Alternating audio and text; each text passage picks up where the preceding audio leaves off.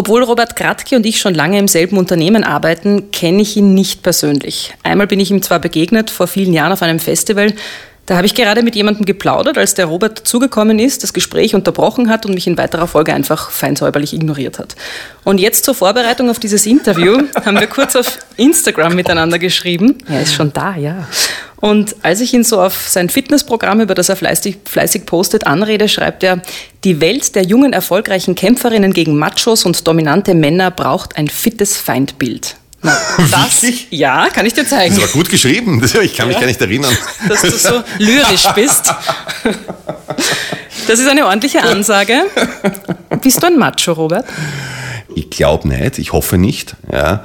Aber wenn es mir jemand nachsagt, nehme ich es meistens eher als Kompliment, weil, ich, weil man dieses Wort ja auch auf unterschiedliche Arten und Weisen betrachten kann. Was ich generell nicht bin, ich bin sicherlich kein Softie. Nicht weder mir gegenüber noch, noch, noch jemand anderen gegenüber. Oh Mann, was für Fragen. Frauenfragen, der Podcast mit mir, Marie Lang. Heute mit Robert Gradke. Hallo, herzlich willkommen zu einer neuen Ausgabe von Frauenfragen. Hallo Robert. Halli, hallo und äh, an alle, die dir gerne zuhören, auch hallo. Ich habe dich ja zu diesem Gespräch eingeladen, ähm, aber was hat dich denn dazu bewogen, überhaupt zu kommen? Du hättest ja auch sagen können, na, also das, das möchte ich mir nicht antun. Weil die Thematik, die sich wie ein roter Faden äh, durch deinen Podcast zieht, für mich ein steter Lernprozess ist. Ich bin von meiner Sozialisierung her ja, nicht der geborene Feminist. Ich entstamme einer Zeit, ja, wo äh, Michael Douglas in Wall Street 1 irgendwo im Film sagt, nur Idioten gehen Mittagessen, woraufhin ich bis zum heutigen Tag mir abgewöhnt habe, äh, Mittagessen zu gehen, obwohl ich eigentlich immer hungrig wäre. Ja. Mhm. Also ich habe mich, ich habe mich auch selbst erzogen teilweise. Ich bin mit 16 von zu Hause weg und ich habe bei der Erziehung von mir selbst sicher viele Fehler gemacht, die ich heute bitter büße, weil natürlich meine, meine Einstellung, meine Haltung, die Art, wie ich auftrete, ist für mich ein momentan noch immer sehr anstrengender, weil Lernen im Erwachsenenalter ja meistens Verlernen bedeutet. Und ich bin gerade beim Verlernen und habe mir gedacht, vielleicht, wenn ich dich besuchen komme äh, und diese Einladung folge, verlerne ich ja irgendwas Wichtiges. Ja. Das ist ein schöner Ansatz. Ja, schon. Mhm. Das war jetzt mal die Aufwärmrunde. Ich habe Durst bekommen. Magst du vielleicht was trinken? Ich habe einen Prosecco Prosecco hier vorbereitet, einen Frauenpower-Tee, ein Wasser. Das kannst du alles einpfeifen. Also nein, ich, ich, ich will wirklich Na, keinen Prosecco und keinen Trinkst du nicht gern Prosecco, oder? Nein, ich trinke nicht gern Prosecco. Ja. Ich habe ihn äh, extra in die Tiefkühltruhe Ich mag schon das Wort nicht, irgendwie Prosecco. Ja. Wieso ist so positiv? Pro. Das ist für etwas. Aha. Ja, ja, redet euch nur schön. Ja, okay, also ich darf nicht bei euch im Weg anfangen in der ja. Nein, ich freue mich über einen Kaffee. Vielen Dank, ganz mhm. herzlich. Und das Wasser, das... Das ist genderneutral, drum kriegt das jeder. Ich verstehe schon, wohin es hier geht. Ja, Na klar, klar. Ich, ich, will mich bewerben für die Comedy-Abteilung bei Ö3. Du, bist, du bist bereits genommen. Super. Willkommen an Bord. Ja. Ich stelle dich kurz mal vor. Ja. Du bist fast 50 Jahre alt, also 47. Moment, Entschuldigung ganz kurz. Darf ich hier gleich einhaken? Ja, gern. Ja? Du gehst Darf auf den 50er da, ja. zu. Ja, was heißt, ich gehe auf den 50er zu? Natürlich gehe ich auf den 50er zu. Hoffentlich. Ja, wäre schlimm, wenn ich nicht 50 werde. Ja, dann wäre das vielleicht mein letztes Interview. Aber ich lege auch ich, äh, bin eitel genug, um und fürchte mich zu sehr vor dem Alter, um nicht darauf Wert zu legen, dass ich immer noch 47 bin. Das sind drei wahnsinnig lange Jahre. Du trägst deine Haare aufgestellt, wie das Teenies auch gern tragen, aber insgesamt das ist ja immer besser hier. doch schon etwas leicht ergraut, vor allem am Bart. Das ist die Vorstellungsrunde oder ja. ist das das Ende schon? Das ist die Vorstellungsrunde. Also, ja, okay. Wenn du die durch hast, hast du das Schwierigste hinter. Du legst seit einiger Zeit einen großen Wert darauf, fit und durchtrainiert zu sein und präsentierst deinen Körper auch gerne auf Social Media. Du hast die Schule abgebrochen und arbeitest seit über 30 Jahren beim Radiosender Ö3, wo du seit 2004 die Morgensendung moderierst mhm. und damit zur bekanntesten Stimme Österreichs geworden bist. Jetzt klingt schon eher so, wie es normalerweise ist, oder? Ja, das ist Wikipedia. Ja. Du lebst derzeit, soweit ich weiß, in keiner Beziehung und bist kinderlos. Habe ich irgendwas vergessen? Uneheliche Kinder, keine Ahnung. Gott bewahre.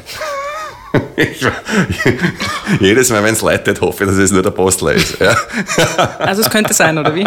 Natürlich könnte es sein. Ich habe ein, ein lustiges, buntes Leben geführt und, und, und es würde mich nicht wundern, wenn irgendwann einmal jemand klopft und sagt, du, Überraschung.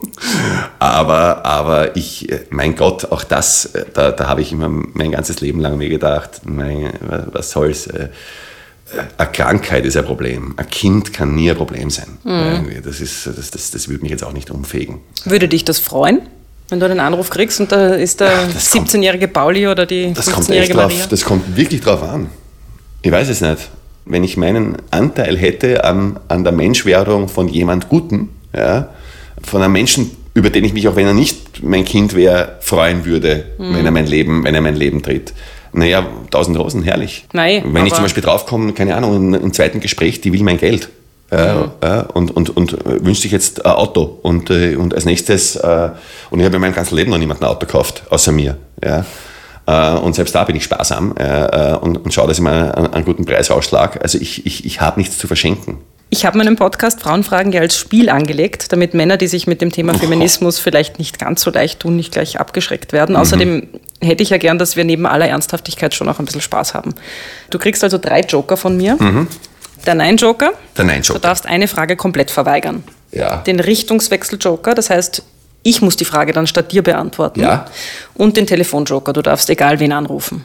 Okay. Du kannst die Karten jederzeit einsetzen. Wenn du Ja. völlig ohne Joker auskommst, dann gibt es am Schluss einen Preis. Und nachdem ich weiß, dass du Schokolade über alles liebst, das steht, Ja. steht nämlich auf der Ö3-Webseite, ähm, es gibt hier Schokolade zu gewinnen, würde ich mir Mhm. das gut überlegen. Wahnsinn, ich kann, ich kann mich kaum halten. Ich denke mir immer, es ist so schade, dass wir keine Kamera haben, weil du hast eine echt äh, tolle Mimik. Danke. Da sieht man dann immer so äh, leicht angewidert und so, Alter, was ist das? So, was will die von mir? Nein, aber ich meine, eh, aber, aber ich muss dazu sagen, äh, Journalisten haben es mit mir seit vielen Jahren sehr schwer, weil ich normalerweise im Vorfeld, wenn ich ein Interview gebe, kläre ich ab, worüber wir nicht reden. Ja? Und es ist ja schon passiert, dass ich aufstehe und gehe, wenn ich einfach das Gefühl habe, dass es in einen Bereich geht, in einem Gespräch, der, der eine Grenze überschreitet. Ja, und ich kann, da, ich kann da recht unfreundlich werden, weil ich einfach finde, meistens geht es um den Schutz von Menschen, die nicht in der Öffentlichkeit stehen, also sprich Privatleben.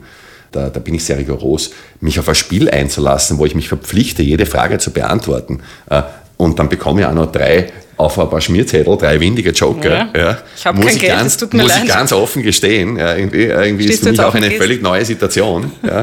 Also man müsste eigentlich normalerweise, um sich auf so ein Spiel einzulassen, schon sehr dringend reden wollen. Mhm. Ja. Aber ja, probieren wir es einmal. Aber dann nochmal die Frage, warum hast du dich denn darauf eingelassen? Weil du hast dich ja im Gegensatz zu fast all meinen Interviewpartnern offensichtlich sehr gut vorbereitet auf dieses Gespräch.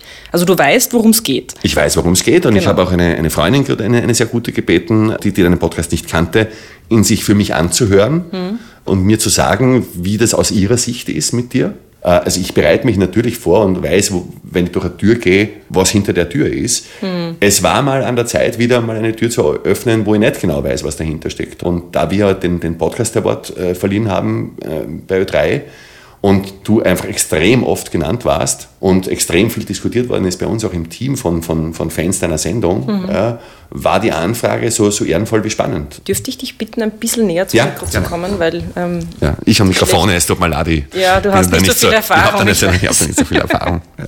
Okay, wir gehen jetzt auf den roten Teppich. Das mache ich immer am Anfang. Mhm. Am roten Teppich. Du legst offenbar einen recht großen Wert auf dein Äußeres und auf Mode, präsentierst dich auf Instagram auch immer sehr gut gekleidet. Heute hast du einen grünen Pullover an, eine blaue Jeans. Ähm, Ja, auf welchen Designer schwörst du denn? Könnte ich da nicht einmal sagen. Ich kaufe meistens in denselben Geschäften und ich bin so jemand, ich vertraue einer Marke schon äh, oft, die ich, äh, wenn, wenn ich sie kenne. Äh, ich merke mir aber die, die Namen selten, in den seltensten Fällen. Und wenn mir was passt, kaufe ich es in möglichst vielen Farben. Du wirst in ein paar Jahren, wie gesagt, 50, du hast keine Kinder. Fühlst du dich denn so ohne Kinder überhaupt als ganzer Mann? Ja, absolut. Kein Ding. Ja. Kurz und schmerzlos. Ja. Wenn man sich deine Insta-Seite anschaut, dein tägliches Fitnessprogramm, dann kriegt man das Gefühl, dass du irgendwie schon ein Gefühl, äh, ein Problem damit hast, älter zu werden. Ja, absolut. Wie geht's dir denn damit, dass der 50er eben nicht mehr so weit weg Nicht ist? gut. Nicht gut. Älter werden hat in, gerade auch in meinem Beruf und in meinem Anspruch an das Leben, ich lebe sehr gern wild und, und auch ereignisreich. Ja. Das verlangt viel Kraft von, von dir, viel Einsatz, viel, viel Mut auch, aber auch viel persönliche Energie. Und wenn die sich langsam erschöpft, diese Energie, das zu erkennen, ist nicht lustig. Und das hast du erkannt, also das, Das habe ich schon längst schon. erkannt, ja, ja. ja, ja. Das ist, ich bin noch im gefährlichsten Alter medizinisch. Ich bin in genau dem Alter, wo der Kopf noch glaubt, du bist 30, aber du körperlich auch irgendwie, äh, du körperlich auch genau merkst, okay, du gehst auf die 50 zu. Ja? Wenn ich selber sage, tut es nicht so weh, wenn es mir anderer sagt. Äh, aber der Punkt, warum, ich, warum, weil du das jetzt schon mehrfach ansprichst mit Insta und Fitness, der Punkt, warum ich das machen musste, war, ich habe bei 1,83 Größe über 100 Kilo gewogen und war in einem körperlich erbärmlichen Zustand. Und hatte auch sehr oft dann zu tun, übrigens, ich habe halt nur ein riesen Ego, deswegen hat es mir nicht so viel ausgemacht. Aber Bodyshaming und so Geschichten sind, sind, sind nichts, was mir, sind keine Begriffe, die mir fremd sind. Ja. Ich habe das jahrelang ausgehalten. Ich bin ja auch gut im Austeilen, muss ich sagen. Aber ich habe durchaus auch sehr viel einstecken müssen. Äh, und niemandem ist es aufgefallen, weil der Gradke ist eh der, der immer austeilt. Und da kann man auch nicht einmal ja, drüber ziehen, der heute Chance. Ja. Aber ja, es ist verletzend. Wenn, wenn Menschen dir relativ offen sagen, sie finden, du bist fett geworden oder sie finden, du schaust scheiße aus. Mhm. Und das hat, mich, das hat mich getroffen. Ich wollte es endlich ändern. Und deswegen habe ich dann begonnen mit einem wirklich brachialen Programm zur Lebensänderung, mhm. indem, ich, äh, indem ich Dinge mache, die ich nicht mache. Ja, ich, hab, ich bin im Mai letzten Jahres zu meinem äh, letzten Geburtstag alleine vor meiner Geburtstagstorte gesessen daheim, habe mir ein Glas Champagner eingeschenkt, habe die Kerze angezündet und eigentlich war alles bestens. Und auf einmal, es war wie die, diese großen plüschigen Monster bei der Muppets Show, die mhm. am Schluss dann so reinwackeln. Auf einmal kamen Dinge meines Lebens auf mich zu, da dachte ich eigentlich, die wären schon erledigt. Es wurde auf einmal zu viel. Ich habe den Punkt erreicht gehabt, wo ich aus eigener Kraft nicht mehr in der Lage war, Schmerz zu bewältigen, ja, der sich angehäuft hat, die, die jahrzehntelang auch beiseite geschoben habe mhm. teilweise. Irgendwann war einfach Schluss. Und das war lustigerweise wirklich letztes Jahr. Und die Konsequenz daraus war, zu sagen, es gibt genau zwei Möglichkeiten. Entweder ich fokussiere die Kraft, die ich normalerweise jetzt fast schon drei Jahrzehnten in meinen Beruf investiere, weiterhin in die Dinge, die mich umgeben, oder ich nehme sie ein einziges Mal und investiere sie wirklich brachial auf mich. Jetzt schaue ich mal, ob das Projekt klappt, dass ich es schaffe, gesünder zu werden, dass ich es schaffe, den Körper zu kriegen, den ich eigentlich haben wollte, immer, ja, dass ich mich anders ernähre, dass ich mein Leben ändere. Und dass ich es auf Insta so breit getreten habe, dass es teilweise auch in den Zeitungen war und so weiter, das war auch ein bisschen ein Trick, ja, während die einen nämlich gedacht haben, oh, jetzt will er daher sagen wird, dass er, dass er plötzlich gut benannt ist. Bei mir ist es tatsächlich so. Ich poste auf Insta, so, ich gehe jetzt ins, ins Fitnessstudio, während ich auf der Couch sitze und fast weine, wie ein Putzel, ja, weil ich nicht mehr kann. Ich kann weil du schon mehr, trainiert hast, oder ich, was? Nein, nein, so. weil der Tag einfach lang war, weil ich um 3.30 Uhr aufgestanden bin. Ich habe überhaupt keinen Bock. Ich will mhm. gar nicht. Ja. Aber mittlerweile ist es auf Insta so, dass so viele Leute folgen, dass ich einfach sage, wenn ich da mal poste, dass ich jetzt trainieren gehe, muss ich ja zeigen, dass ich trainieren gehe. Mhm. Und dann gehe ich halt. Also ich benutze eigentlich, während Menschen, die auf Insta mir zuschauen, glauben, ich will ihnen irgendwas zeigen, mhm. benutze ich meine Followerinnen und Follower dass ich, dass, dass, ich, motivierst, dass ich mich selber motiviert, dass ich, dass ich was mache. Ja. Das wäre ein guter Trick eigentlich. Ja, ist ein Spitzentrick, er funktioniert auch großartig. Mhm. Du hast erzählt, dass du zu deinem 47. Geburtstag eine Art Krise gehabt hast, also so habe ich es zumindest verstanden. Hat das auch was damit zu tun? Ich habe einen Burnout gehabt. Das also um, auch, um das einfach auch mal ganz offen zu sagen. Es ist, tut mir immer noch schwer damit, es so, äh, so drastisch auszudrücken, aber letztlich war es so drastisch. Mhm. Und irgendwie war es auch klar, also keine eine große Überraschung, wenn du 30 Jahre in, im Showbusiness arbeitest und auch als, als, als freier Unternehmer. Irgendwann muss da, muss da mal die Rechnung präsentiert werden, mhm. körperlich wie geistig und seelisch. Mhm. Und, äh, und, und ja, beim letzten Geburtstag, das war vielleicht irgendwie so ein Auslöser, war es dann soweit. Na, mein Gedanke war nur, weil dein Vater ja. ist ja mit 46 gestorben so und wenn man dann 47 wird und merkt, okay, pff, man ist jetzt eigentlich ein Jahr älter, als der Vater damals war. Das heißt, das Leben geht eh weiter. Vielleicht noch sehr, sehr lange. Das dachte ich. Hatte eigentlich. das auch was damit zu tun? Nein, das dachte ich. Ich dachte eigentlich, sozusagen, der 47. Geburtstag wird so bei mir ein kleiner Sieg. Mhm. Ja, weil ich wirklich mein Leben lang unbewusst auch die Möglichkeit in, in Betracht gezogen habe, dass ich nicht älter wäre als mein Papa. Und äh, das hat mich immer sehr geprägt. Aber das hat mir auch etwas anderes geschenkt, nämlich immer die, die Intention, bei allen Dingen, die ich mache, es möglichst intensiv zu betreiben. Mhm. Und dafür bin ich eigentlich wiederum recht dankbar. Aber ja, es hat, auch, es hat mich auch vor, vor ziemliche Probleme gestellt, diese Zahlenspiele. Und ich dachte auch, wenn ich 47 werde, dann habe ich quasi gewonnen eigentlich und, und muss mir keine Sorgen mehr machen. Aber es war, es kamen mehrere Dinge zusammen. Kurz davor habe ich mich entschlossen, ein, ein, ein, weitere paar Jahre für Ö3 da zu sein. Also ich habe mich irgendwie sehr bewusst noch weiter für einen sehr anstrengenden Beruf entschieden. Ähm, war aber sehr froh drüber und sehr glücklich eigentlich. Ich äh, war gerade frisch wieder Single, habe irgendwie das Gefühl gehabt, das ist richtig so und mhm. gut. Ja. Ich hatte plötzlich eigentlich eine Situation, wo vieles in Ordnung war. Aber das muss man ja auch mal aushalten, dass alles gut ist. Äh, ja, wie gesagt, ich, ich glaube, ich bin jetzt kein nicht besonders schicksals- oder karmagläubig, aber ich, ich habe irgendwie schon das Gefühl, dass sozusagen, dass, dass, dass, dass dann immer schon die richtigen Dinge passieren. Und es war wahrscheinlich Ich hatte eigentlich großes Glück, weil hätte ich auch noch mit anderen Problemen kämpf, zu kämpfen gehabt zu dem Zeitpunkt. Wer weiß, wie es mir ergangen wäre. Ich hatte tatsächlich die Gnade und das Glück, äh, den Zusammenbruch meiner Seele ja, in, in diesen Monaten zu meiner Hauptangelegenheit erklären zu dürfen. Und äh, ich habe mir, wie gesagt, irgendwie dann bei, bei allem, was, was den körperlichen Wiederaufbau äh, betrifft oder neu, die völlige neue Ordnung meines, meines, meines Alltags, keine Hilfen genommen, sozusagen professionellerweise, habe mir aber natürlich, äh, was die Psyche anbelangt, äh, sehr wohl professionelle Hilfe genommen und, und, und sage das gerne offen dazu, weil ich weiß, dass das heute auch immer noch von, gerade auch sehr gerne Männern, sehr oft einfach als Schwäche angesehen wird und was immer man von mir halten mag, als schwachen Mann hat mir noch nie jemand bezeichnet. Ja, mhm. Und ich glaube, ich werde auch nicht so gesehen. Und ich bin es auch übrigens nicht. Mhm. Äh, und sage ganz bewusst, als schwacher Mann ja. zu sein, ja, das wäre schlimm für mich. Warum? Weil ich das für mich so entschieden habe. Was ist für dich ein schwacher Mann? Jemand, dessen Wort nichts gilt. Jemand, jemand mit einem laschen Händedruck, äh, sowohl auf der physischen wie auch auf der psychischen Ebene. Äh, jemand, der den Mut nicht findet, für, für die richtigen Dinge einzustehen. Äh, Na, ich habe nur nachgefragt, ja. weil natürlich das stark meistens mit dem Mann konnotiert wird. Wir sind ja körperlich meist auch stärker. Ja, mm. Es ist halt so. Ja, das glaube ich, ich gehört. auch. Bin ich auch überzeugt davon. Gehört, also du kann, schaffst zum Beispiel auch mehr Liegestütz zu machen als ich. Bin mhm. ich auch schon drauf gekommen.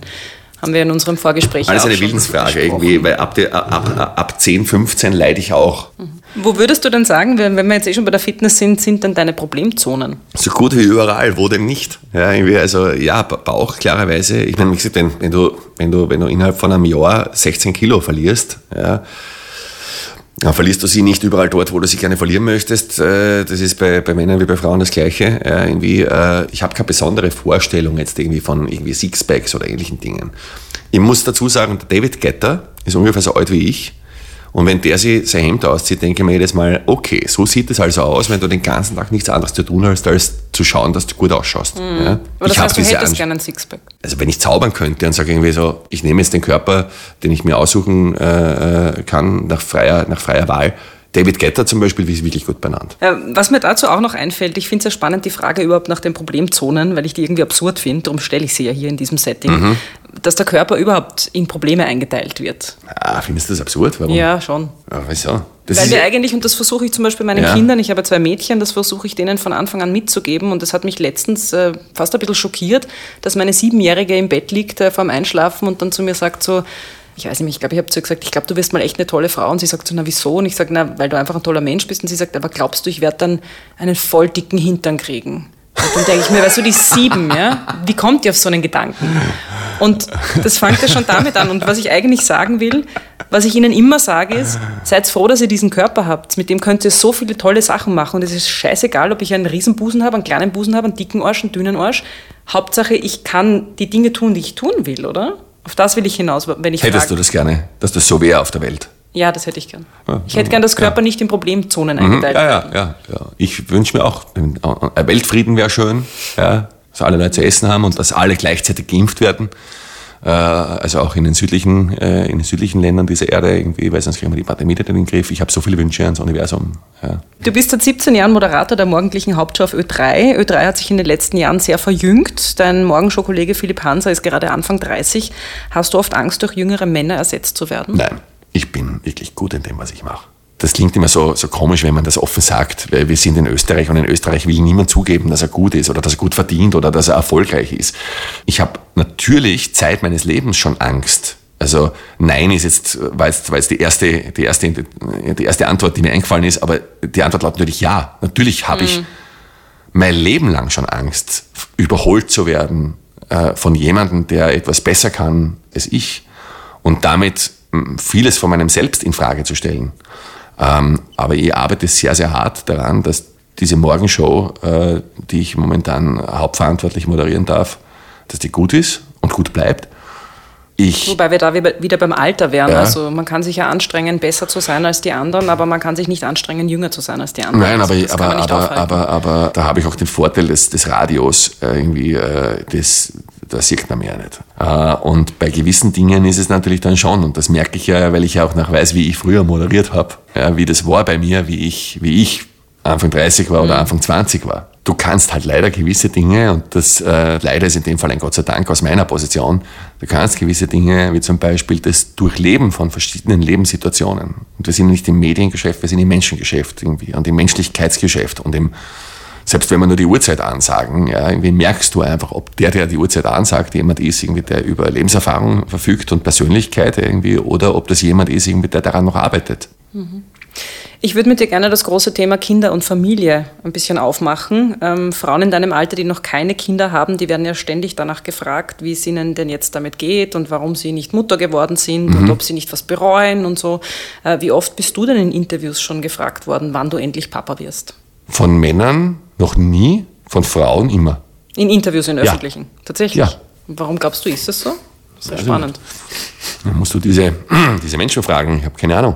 Für Frauen ist es offensichtlich irgendwie ein, ein, ein, ein interessanteres Thema als für Männer. Mhm. Ich habe das Gefühl, dass Familie und Kinder für Männer so generell kein Thema ist in der Öffentlichkeit. Wirklich? Ja. Auch die Frage nach der Vereinbarkeit wird ja Männern nicht gestellt. Das ist ja auch ein großes Anliegen, was ich hier habe mit ja, diesem ja, Podcast, weiß, ja. Äh, um dieses Thema einfach mal mit Männern zu besprechen, weil es auf ihrem Radar so gar nicht vorkommt in der Öffentlichkeit. Das finde ich spannend, dass du das sagst, dass du das eben von Männern noch nicht gefragt worden hm, bist. Nein, wurde ich nie. Jetzt hast du vorhin gesagt, ähm, du hast auf sehr, sehr viel verzichtet für deinen Erfolg, weil dir dein Beruf so wichtig war. Hast mhm. du auch auf eine Familie verzichtet, bewusst? Mhm. Das, ich glaube, dass, ich, ich, ich glaub, dass es eher so passiert ist. Ich habe einfach niemals zugelassen, dass jemand anderer in meinem Leben eine zu große Rolle spielt oder eine zu große Verantwortung für mein Glück übernimmt. Weil mein Glück und mein Glücklichsein und meine Kraft und meine Energie sind ja mein einziges Potenzial. Ich habe in dieser gesamten Zeit äh, immer darauf geschaut, dass es mir gut geht. Ich war sehr eigen, äh, sehr, sehr, sehr, sehr ich-bezogen, irgendwie sehr egozentrisch und habe auch nie genug auf Beziehungen vertraut, um jetzt zu sagen, hey, zu zweit will ich es vielleicht noch besser schaffen. Ja. Ich habe immer Angst davor gehabt, und da kann man durchaus von, von einer Angst reden oder einer Sorge, dass ich gesagt habe, ich weiß, dass in dem Augenblick, wo ich Kinder habe, wird sich mein Fokus komplett verlagern. Ja, die Liebe zu einem Kind, so viel Vorstellungsvermögen habe ich, auch wenn ich sie noch nie selbst empfinden konnte. Ja. Aber die ändert natürlich alles. Mhm. Ja, die, die verschiebt den Fokus deiner, deiner Prioritäten irgendwie und, und der Dinge, die, die in deinem Leben Relevanz äh, erlangen wahrscheinlich komplett. Und ich habe aber gewusst, dass für das, was ich vorhabe und für meinen Weg und das, was ich mir für mein Leben wünsche, die hundertprozentige Konzentration auf mich und mich selbst und diesen Weg unabdingbar ist. Das klingt für mich alles total schlüssig. Wenn ich mich aber umschaue, eben in der Welt da draußen, dann gibt es da ganz viele Manager, Vorstandsvorsitzende, ja. erfolgreiche Schauspieler, Musiker, ich weiß nicht was alles, die eine Handvoll Kinder zu Hause mhm. haben, die das trotzdem haben. Wie erklärst du dir das oder was sagst du da dazu? Also äh, die haben wahrscheinlich in den meisten Fällen und sehr, sehr oft äh, jemanden, der dann sozusagen ihnen hilft, ja, das Ganze zu managen. Ja. Es ist dann meistens irgendwie, oder sehr, sehr oft irgendwie die Frau, oder wenn die Frau diejenige ist, irgendwie, die besonders erfolgreich gerade Karriere macht, irgendwie, oder im Vorstand von irgendwo sitzt, irgendwie, oder äh, als Sportlerin äh, äh, unglaublich investieren muss, irgendwie, um vorne zu bleiben, ist es oftmals dann der Mann, der sich irgendwie um alles kümmert. Also irgendeinen Weg finden Menschen. Ja. Wenn du ein Kind in die Welt setzt, ob, egal ob du Mann oder Frau bist, du tragst eine Verantwortung. Ja. Und dann einfach zu sagen, ich wälze das auf eine andere Person ab und ich freue mich, überweise dem Kind jedes Monat einen Tausender aufs Konto und das wird schon mal gut haben. Also da, da geht ja die ganze Beziehungsarbeit verloren. Und wenn ich dir jetzt zuhöre, habe ich ein bisschen das Gefühl, das ist der ehrlichere Weg und kriege aber auch das Gefühl, dass in unserer Berufswelt einiges schief läuft weil sich in vielen Jobs das eben nicht ausgeht, ja, dass du Familie und Karriere leben kannst. Ja, und? Und du findest halt einfach nicht schön, falsch. dass man sich... Ja, das ist falsch? Warum? Ja, weil ich schon finde, dass ähm, Eltern werden ein großer Mehrwert ist im Leben, also das habe ich ja auch erlebt. Ja. Und dass man vielleicht aber Karriere anders definieren sollte. also vielleicht könntest du denselben Erfolg als äh, Ö3-Wecker-Moderator haben, wenn du nur halb so viel arbeitest und du hättest daneben aber trotzdem deine Familie. Da geht es ja gar nicht mal nur, nur, nur, ums, nur ums Arbeiten, sondern auch um Energie. Was Menschen nicht sehen, ist, wenn ich am Abend daheim sitze und einfach nur ins Leere starr, hm. mit niemandem mehr reden kann, meine Freundin anrufen kann Und jetzt will ich mich überhaupt nicht darüber beschweren. Das nicht, dass es irgendjemand missversteht. Irgendwann sich denkt, dann hätte der Tischler werden sein, der Trottel. Ja, also Na, aber entschuldige, dass ja. ich unterbreche, aber Und- ich denke mir, wenn man so erfolgreicher Tischler wird, Ja. wie du es bist als äh, Ö3-Wecker-Moderator, dann ist es vielleicht genauso anstrengend. Dann startet man vielleicht am Abend auch nur mehr an die Luft. Meine ich ja. Äh, Äh, in also, also, ja, aber, aber der, der Punkt irgendwie ist halt bei mir speziell jetzt dieses, diese Arbeitszeit, die noch dazu kommt. Da fehlt dir einfach dann plötzlich, also mir, es gibt vielleicht Menschen, die, die, die ziehen so viel Energie dann irgendwie aus ihrer Familie, ja, irgendwie, dass sie wie ein Jungbrunnen, was ich so gehört habe, kann ich irgendwie, mir nicht vorstellen. ist das sehr anstrengend Ja. mit Kindern und Familie und auch die Beziehung irgendwie dann dementsprechend zu pflegen und zu hegen und daran zu arbeiten immer wieder. Ich muss dir ehrlicherweise sagen, ich hätte die Energie nicht. Ich schaffe es ja nicht einmal, mir einen Hund zu nehmen. Aber ich glaube ja, niemand hat die. Und darum nehme ich es ja auch diesen Männern nicht ab, die 70, 80 Stunden in der Woche arbeiten und dann aber ihre vier, fünf Kinder noch haben. Mhm. Ich nehme, ich nehme es auch den Frauen, die das erzählen, nicht ab. Eh nicht. Es ist nicht zu schaffen. Äh, Ich glaube, dass du einfach, dass du heute, es gibt heute Berufe, wenn du an die Spitze kommen möchtest, mehr Zeit investieren musst, als du wahrscheinlich zur Verfügung hättest, so Mhm. prinzipiell. Und die fehlt dann wo. Und ich wollte, vielleicht auch, weil mich das in meiner Kindheit geprägt hat, ich bin sehr früh mit Verlust konfrontiert gewesen, durch den frühen Tod von meinem Papa. Ich war damals sechs Jahre alt. Ich habe die Trauer und den Schmerz Mhm. so mitbekommen. noch, Ja. Äh, Und der hat mich immer wieder begleitet. Ich habe immer wieder von Menschen Abschied nehmen müssen. Ich habe immer wieder Menschen dabei beobachtet, wie sie gestorben sind. Äh, Und ich habe immer mir gedacht, wenn ich mich auf was verlassen möchte, dann bin ich es doch am besten selber, ja, irgendwie, weil, äh, weil da kann ich ja dann maximal mich selbst enttäuschen. Du hast in einem Interview letztes Jahr mit der Zeitschrift News gesagt, dass du dir schon noch wünschst, Vater zu werden. Das ist die Auslegung dann immer irgendwie sozusagen oder die Kurzzusammenfassung Also ich- irgendwie dessen. Aber es stimmt schon, ja, irgendwie. äh, Ich, Es ich, gibt ich, ein Zitat, wo ja. du sagst, ich wäre fast ein bisschen neidisch, wenn mir das nicht vergönnt sein sollte. Ja, aber nein, nein, das stimmt sich schon. nicht ergeben. Schauen wir, was die Zukunft bringt. Genau, aber das, das kann ich nur wiederholen. Also ich, ich, es klingt dann immer so äh, gerne, irgendwie, wenn man so zusammengefasst in zwei Sätzen liest, als würde ich jetzt unbedingt Vater werden wollen. Na, ich renne nicht durch die Gegend und denke mir, "Ma, ich wäre so gerne Vater, ich wäre so gerne Vater, bitte, bitte, darf ich Vater werden? Also zum jetzigen Zeitpunkt nein, aber ich kann mir vorstellen, mit 52 oder 53 irgendwie sollte es mir beschieden sein, jemanden zu kennen zu dem Zeitpunkt, mit, der das mit mir gemeinsam gerne machen möchte, äh, durchaus nochmal noch mal dann darüber nachzudenken, ob es nicht Zeit wird, Zeit wird, Vater zu werden. Wie würde denn für dich eine gleichberechtigte Elternschaft ausschauen? Also was bedeutet das für dich? Weil was ich, ich die Frage hat natürlich einen Hintergrund, Aber okay. ähm, so wie alle Fragen hier in dem Podcast. Was ich wahrnehme, ist, dass sich Paare, selbst wenn sie noch keine Kinder haben, die leben dann oft sehr gleichberechtigt und da spreche ich äh, aus persönlicher Erfahrung. Und dann kommt das Kind und dann ist plötzlich irgendwie alles anders, weil die Mutter fürs Kind zuständig ist, die hat ja das Kind geboren, die säugt das und so weiter und so fort und dann gehen, geht es irgendwie plötzlich so auseinander. Und die Mutter ist hauptverantwortlich für die Dinge, die das Kind betreffen und der Vater ist halt dann auch noch dabei. Ja. Deswegen frage ich. Ist das heute bei jungen Familien, ist das auch, auch, auch bei Ja. jungen Familien noch immer so? Ja.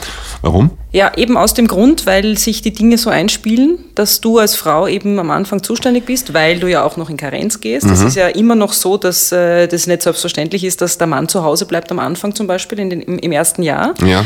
Es wird ja jede Frau, die schwanger ist, wird zuerst mal gefragt, ähm, und wie lange bleibst du daheim? Mhm. Ein Mann wird nicht mal gefragt, ob er überhaupt daheim bleibt. Also es wird davon ausgegangen, dass die Frau zu Hause bleibt. Weil wenn du ein Jahr zu Hause bleibst und mal ein Jahr verantwortlich bist für dieses Kind, dann spielt sich das irgendwann ein und dann bleibt Ich, das so. da- ich muss eine Frage stellen, weil ich sie wirklich nicht weiß. Ist das Äh, ein Joker? Nein. Okay. Es Nein. gibt ja den Richtungswechsel Nein, das ist eine Frage, weil du eine Frau bist und ich ein Mann ja, irgendwie, und ich halt vielleicht keine Frau bin. Ich weiß es nicht. Braucht ein, ein Kind, das wäre immer der Glaube gewesen, in dem ich so aufgewachsen bin, nicht in den ersten ein bis zwei Jahren unbedingt ja, weitaus mehr und weitaus intensiver seine Mutter, als es seinen Vater braucht? Ich sage sag ganz klar nein. Tatsächlich nicht. Okay, das weiß, ich weiß es nicht. Ich, Ich es, finde also- nicht. Ich glaube, ein Kind braucht äh, immer und vor allem am Anfang einen Menschen, der es liebt und eine Beziehung aufbaut. Und da ist es völlig Okay. egal, welches Geschlecht dieser Mensch hat. Ja. Und das Problem, das ich ja zum Beispiel hatte, und wahrscheinlich mache ich auch deshalb, deshalb diesen Podcast, Mhm. ist, weil ich dieses Rollenbild auch in mir drinnen gehabt habe. Mhm, ich habe vorher gedacht, ich werde die voll aufge... Ich bin die total moderne Frau und natürlich gehe ich nach äh, ein paar Monaten wieder arbeiten, das Ja. Kind kommt in die Kinderkrippe und das geht sich alles aus und ich mache meinen Job weiter. Ja, aber dann, dann haben wir die Antwort eh schon. Das ist, äh, ich bin auch, also ich bin, ich, ich dachte immer, die, die einschlägige Expertenmeinung zu diesem Thema ist äh, aus psychologischer und, und, und auch medizinischer Sicht, dass das Kind ganz, ganz wichtigerweise zu dem Menschen in den ersten eineinhalb Jahren unbedingt gehört, aus dem es herausgekommen ist. Ja, das war dann die Mutter. Ja, äh, wenn dem nicht so ist und wenn mir eine zweifache Mutter sagt, irgendwie, das ist ein Blödsinn, dann bin ich geneigt, das auch, auch noch mehr Frauen zu fragen und mhm. mir mein, um meine Meinung zu ändern unter Umständen, was das betrifft. Aber warum sollte das überhaupt so sein? Was? Diese Annahme, dass das Kind die ersten ein, zwei Jahre so sind wir doch auch, so sind wir sozialisiert worden irgendwie. Das, also, das ist ja sogar ein gängiger Spruch. Ein genau. Kind gehört zu seiner Mutter. Richtig, ja? aber also, woher kommt das? Na, von vielen Scheidungsverfahren äh, zum Beispiel. Ja? also die, die Gerichtssäle sind voll von diesen Sprüchen. Ja? Naja, und auch aus patriarchalen Strukturen. Ja, ja, also die, die, die, die patriarchalen Strukturen sind ja, sind ja äh, die, die, die, die würde ich ja niemals wegdiskutieren wollen, die sind ja zweifelsohne da. Ja. Das ist ein schmerzhafter Prozess momentan für uns Männer.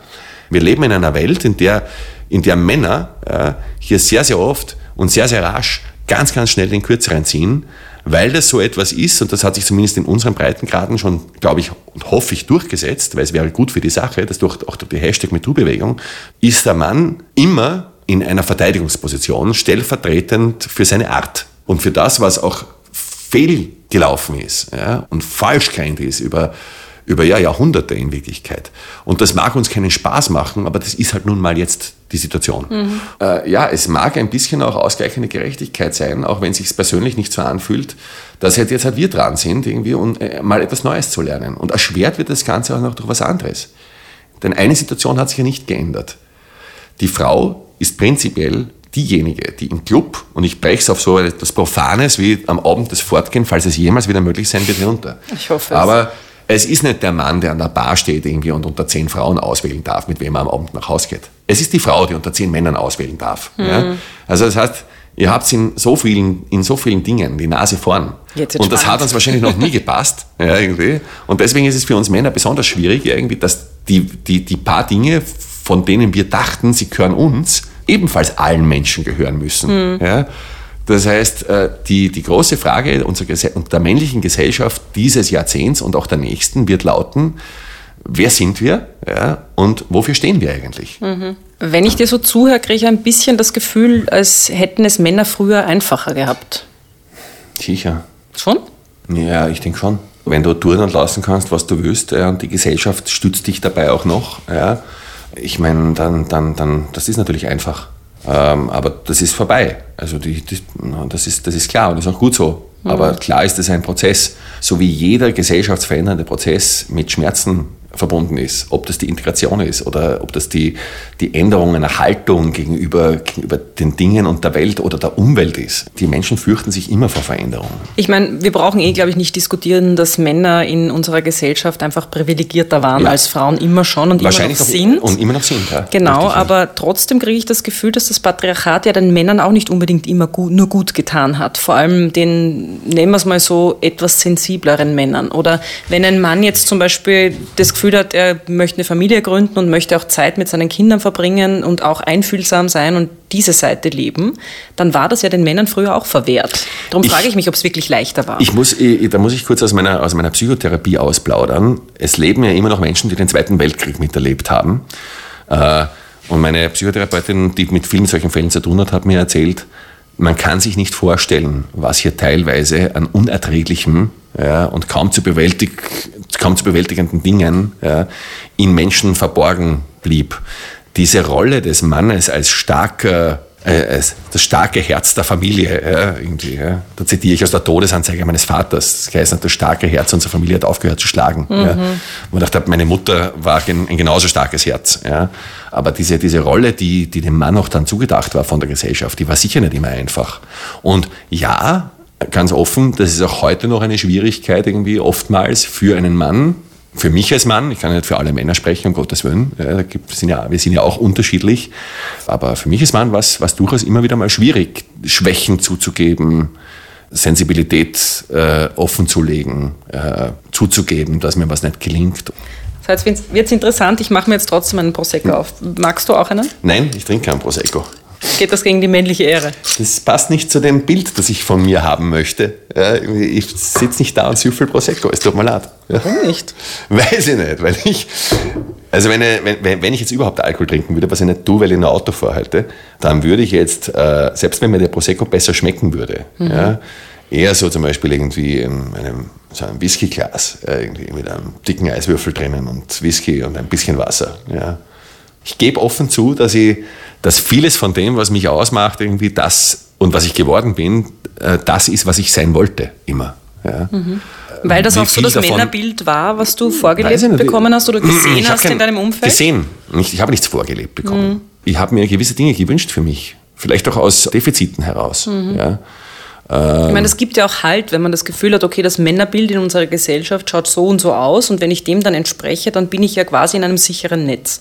Psychologisch habe ich es noch nie ergründet. Ich bin das geworden, was ich geworden bin. Ich muss es nur jetzt gezwungenermaßen, schon allein aus beruflichen Gründen und aus Respekt vor äh, meinem Publikum. Auf Insta folgen mal 60% Frauen und 40, nur 40% Männer. Mhm. Und bei Ö3 ist es, ist es, ist es ähnlich. Äh, also ich, ich muss ja schon aus Respekt vor meinem Publikum einfach mich mit, mit etwas Neuem beschäftigen, einer neuen Sichtweise, ja, neu für mich. Also vieles von dem, was ich für cool halte, was mir immer noch taugt, wenn ich es an anderen sehe oder in Filmen sehe oder in Büchern lese, ja, entspricht garantiert nicht dem heutigen der heutigen Wunschvorstellung von einem modernen Mann im Jahr 2021. Das gebe ich offen zu. Wie glaubst du, schaut denn ein moderner Mann aus im Jahr 2021? Äh, wie wir, wie wir Frauen uns das wünschen? Naja, ich meine, ganz ehrlicherweise auch hier, auch hier muss ich sagen, diese Frage stelle ich mir nicht aus eurer Perspektive. Erstens einmal wird mir das kaum gelingen, weil wie soll ich mit einer Frau reindenken? Ich kann nur versuchen, Dinge zu verstehen, ja, aber nicht irgendwie nachzuempfinden. Das wird mir nicht gelingen. Das wird keinem Mann gelingen. Mhm. Na, aber was glaubst du, weil du gesagt hast, ich entspreche nicht der Wunschvorstellung, aber, wie ein Mann 2021 zu sein hat?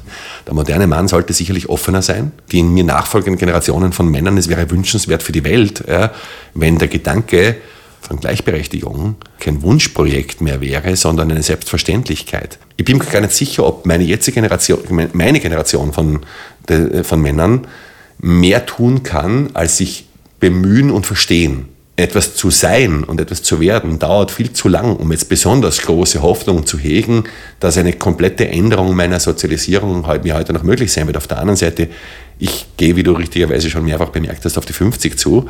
Statistisch gesehen, wenn ich Glück habe, werde ich vielleicht 80. Ja. Das heißt, recht viel länger als war, wird es nicht mehr werden. Mhm. Ja. Wenn ich wirklich jetzt nochmal mein komplettes Selbst äh, ändern wollte, müsste ich mich beeilen. Ja. Keine Ahnung, ob mir das gelingt. Was an dir müsstest du denn ändern, damit du ähm, da gleichberechtigter bist und da was dazu beiträgst? Also sicher nicht Prosecco saufen. Ja, ähm, äh, das ist, ja, ich glaube schon irgendwie einfach irgendwie, dass man, dass man heutzutage, ja, auch wenn man, auch wenn man, ja, mal, bitte, bitte, ja, zum Wohl. Ich glaube schon, dass es, dass man das noch sein darf. Der Mann, der stolz darauf ist, ein Mann zu sein. Und ich bin stolz darauf, ein Mann zu sein. Ich bin stolz darauf, ein Mann zu sein, zum Beispiel, dessen Wort gilt. Ich bin stolz darauf, dass meine Freunde, dann können sie mich in der Nacht anrufen und ich würde alles liegen und stehen lassen und das wissen die Menschen, die mich besser kennen und würde alles tun. Aber das würde ich auch tun. Gehören. Und die Frage ist jetzt, ich bin eine Frau, macht das einen Mann aus? Nein, das macht nicht einen Mann aus, das macht einen Menschen aus. Ich müsste wahrscheinlich mehr Zeit damit verbringen, mich mit Frauenfragen zu beschäftigen. Mhm. Ja, ich müsste noch mehr Zeit damit verbringen, meine, meinen Blickwinkel zu ändern oder meine Perspektive zu verfeinern. Aber das habe ich vor ein paar Monaten begonnen zu tun. Und das war auch einer der Gründe, warum ich gesagt habe, ich würde gerne herkommen. Ich war neugierig. Ja, neugierig bin ich ja auch und darum würde ich jetzt gern das Thema wechseln, um noch ein bisschen was diskutieren zu können. Was auffällt, ist, dass weltweit fast alle Radio-Morgensendungen von Männern moderiert werden. Woran liegt denn das? Ich habe einmal gehört, dass selbst Frau, wenn du Frauen fragst, ob sie in der Früh ne, zum Nebenbei hören, lieber einem Mann oder lieber einer Frau zuhören, hat es nichts mit sozusagen einer Geschlechterfrage zu tun, mhm. sondern rein mit der Erträglichkeit sozusagen dessen, was du an Sound ja, in der Früh geliefert bekommst, so mhm. nebenbei. Ja. Und die weibliche Stimme hat eine höhere Frequenz. Sie schafft im Kopf sofort eine höhere Aufmerksamkeit mhm. ja, als eine männliche Stimme. Und vielleicht ist das der Grund dafür, warum, weil die früher doch eine sehr sensible Zeit ist im Radio, mhm. äh, da öfter Männer das machen. Ich weiß es nicht. Ich weiß nur eines, wer mir im Ö3-Wecker einst nachfolgen wird. Das steht noch nicht fest. Mhm. Ja, vielleicht ist es eine Frau, vielleicht ist es ein Mann. Und entscheiden wird das entweder der, der, der noch amtierende Ö3-Chef oder seinen Nachfolger, respektive seine Nachfolgerin. Mhm. Ja. Das Argument habe hab ich übrigens auch schon gehört, aber auch da denke ich mir wieder, wie bei so vielen Dingen, ja. man könnte es einfach tun. Weil könnte indem man es tut, ja. ändert man ja schon die Gegebenheiten. Aber, aber, dazu muss ich sagen, äh, der Grund, warum seit 16 Jahren äh, ich den Ö3-Wecker moderiere und niemand anderer ist, weil ich den Ö3-Wecker halt moderiere. Aber auch und, dein Co., äh, und, der und, dich vertritt, dann äh, könnte eine Frau sein. Könnte, ja. Aber das ist wiederum mit dem, das, da, da bitte bei ja, ja, Georg Spaß nachzufragen, das ist der Chef von Ö3 ja, und der setzt das fest. Ich habe mir den Co. nicht ausgesucht. Eine Frage hätte ich noch, äh, was so betrifft äh, Radiomoderation und äh, Gleichberechtigung. Ähm, und zwar geht es da auch um die gendergerechte Sprache. Inwiefern mhm. ist dir das wichtig, weil du ja doch unter anderem auch Meinungsbildner bist als Moderator der größten Morgensendung. Verwendest du gendergerechte Sprache? Ist dir das ein Anliegen? Ist das überhaupt Thema? Es gab von den ORF-internen äh, Stellen und auch irgendwie, glaube ich, in Zusammenarbeit mit, mit einer FH äh, eine Untersuchung, welche drei Moderatoren am meisten und am besten gendern. Und das habe ich gewonnen. Ah, wirklich? Ja, also gendert niemand so sehr wie ich. Wie genderst du? Ich habe in, meinem, in meiner Grundposition, in meiner Grundhaltung, wenn ich in ein Mikrofon spreche, ja nicht das Mikrofon vor Augen, sondern Menschen. Und ich sehe hier keine Unterschiede in meinem Publikum zwischen Herkunft, Alter oder Geschlecht, sondern ich habe in meinem Leben oft genug vor teilweise tausenden Menschen äh, auf Bühnen gesprochen. Ich weiß, was es heißt, äh, Menschen vor sich zu haben. Hm. Das heißt, du sagst immer dann beide, wenn du jetzt zum Beispiel sagst, äh, die Lehrerinnen und Lehrer. Ja, ich sage immer beide. Oder machst du das, was zum Beispiel Tarek Leitner in der ZIP eingeführt hat, der macht ja das Sternchen-Gendern, der sagt dann die LehrerInnen. Na, das mache ich nicht. Das nicht. Ich also sage Lehrerinnen und Lehrer. Okay, wir kommen zum Ende. Das Beste zum Schluss. Gibt es irgendeine Frau, wo du sagst, ja, die finde ich ganz großartig, die bewundere ich irgendwie, die hat mich mein Leben lang schon inspiriert, was auch immer? Cara Delevingne. Cara Delevingne ist erstens eine, eine Frau, die mir, die mir optisch unglaublich gut gefällt. Finde aber, dass sie, dass sie etwas aufgebrochen hat in ihrer Karriere, äh, nämlich dieses kapriziöse Supermodel-Dasein irgendwie äh, äh, mit, äh, mit cool schauen und äh, dieser berufsmäßig eh nachvollziehbaren, überbordenden Eitelkeit. Darauf hat sie einfach von Anfang an geschissen. Du hast noch alle Joker vor dir liegen, du hast keinen verwendet. Ähm, warum eigentlich nicht? Erstens mal war es nicht notwendig. Jemanden hier reinziehen, ja, also sprich anrufen, wollte ich auch nicht. Ja. Ich wollte aus dem das Spiel gewinnen. Hier Schokolade. Nein, ich bin bereit, ehrlicherweise. Ich, möchte, ich würde gerne wissen, wer der nächste Gast ist. Ich glaube, es ist Toni Faber. Gut. Die Kirche braucht immer unser aller Unterstützung. Ja, ich darf mir jetzt einen Preis aussuchen, oder? Ja, warte. Zuerst habe ich noch eine Frage, eine allerletzte. Was nimmst du denn aus diesem Gespräch mit? Also wie gehst du da jetzt raus? Äh, du hast gesagt, du warst neugierig, weil du dir gedacht hast, okay, schauen wir mal, auf was du dich da einlassen kannst. Du bist bereit, äh, Dinge zu verlernen, hast du gesagt. Ähm, mit welchem Gefühl gehst du denn jetzt raus? Äh, also es, es war jetzt nichts dabei, äh, wo ich gesagt hätte, das überrascht mich sehr oder irgendwie, oder jetzt bin ich in einer, jetzt muss ich plötzlich eine völlig andere, einen völlig anderen Blickwinkel einnehmen. Also du hast mich auch wenig angegriffen oder, oder gar nicht. Ja, war halt auch ein interessantes Gespräch. Also mir hat Spaß gemacht und es war meine Ehre irgendwie, äh, weil ich, weil ich mich freue, wenn mich, wenn jemand was von mir wissen will. Ähm, da fühle ich mich wertig. Also habe ich das Spiel jetzt gewonnen oder nicht? Ja, du darfst dir natürlich äh, ein so, Geschenk aussuchen. Schau, schau ich sag dir, was ich habe.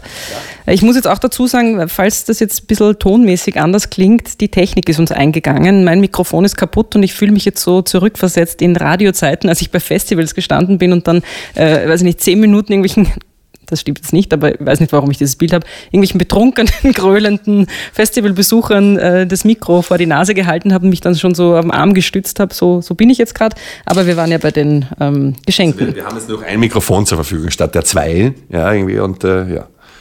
Es gibt für dich Badeperlen. Harmonisierende Entspannung. Es gibt Schokolade in Massen. Du kannst da tolle äh, Miss Soleil äh, Rasierer in rosa gehalten oder eine Anti-Age-Creme. Äh, dann würde ich gerne mit ganz lieben Grüßen, wenn du so, so nett bist, äh, dem mir nachfolgenden Gast, speziell wenn es der Pfarrer vom Dom Perignon, Toni Faber ist, ja, Dom, Domfahrer Faber, meinen Preis stiften. Mit ganz lieben Grüßen, sagst du, das ist übrigens übrig geblieben, Robert Gradke möchte dir gerne diesen Damenrasierer zukommen lassen. Und äh, weil ich weiß zum Beispiel nicht, ob der, Don, der Domfahrer Faber, ich könnte mir vorstellen, dass der ähnlich wie bei den Simpsons, der, dass der, wenn der sich das Hemd auszieht, wahrscheinlich eine super behaarte Brust hat oder so, keine Ahnung. Vielleicht möchte er sich einmal die Brust rasieren, ich weiß es nicht. Das heißt, du brauchst den Rasierer nicht. Du rasierst dir nicht die Beine. Nein, ich, ich rasiere ich rasiere mir schon äh, die Stellen meines Körpers irgendwie, wo ich keine Haare haben möchte. Und ich mache das auch nur mit einem Damenrasierer. Ich weiß gar nicht warum, weil ich einfach ein Opfer der Werbung bin, dass das offensichtlich irgendwie gut ist, um sich Körperstellen zu rasieren. Wir könnten jetzt noch stundenlang äh, plaudern, weil jetzt habe ich ganz tolle Bilder im Kopf von rasierten Stellen und äh, Pickel, die man nicht haben will und so weiter und so fort. Aber Ich habe von einer Freundin irgendwie eine Empfehlung bekommen zu einer, ich weiß leider nicht, wie diese Creme heißt, aber die wirkt. Es gibt tatsächlich Cremes, die, wenn du sie nach der Rasur aufträgst auf die Bikini-Zone. Und äh, ja, Männer haben das Problem mit den Pickel dann auch, ja, irgendwie und eingewachsene Haar. Aber diese Creme hilft wirklich. Ich weiß noch nicht, wie sie heißt, aber es gibt eine Creme. ich danke dir vielmals für das Gespräch. Danke für deine Offenheit. Ich danke auch und äh, danke für alle, die es bis hierher geschafft haben, mir zuzuhören. Irgendwie, ich weiß, es war hart, aber es ist vorbei. Und du willst nicht mal ein Stück Schokolade jetzt? Nein. Das gehört zum Fitnessprogramm. Jetzt zum Fitnessprogramm, ja.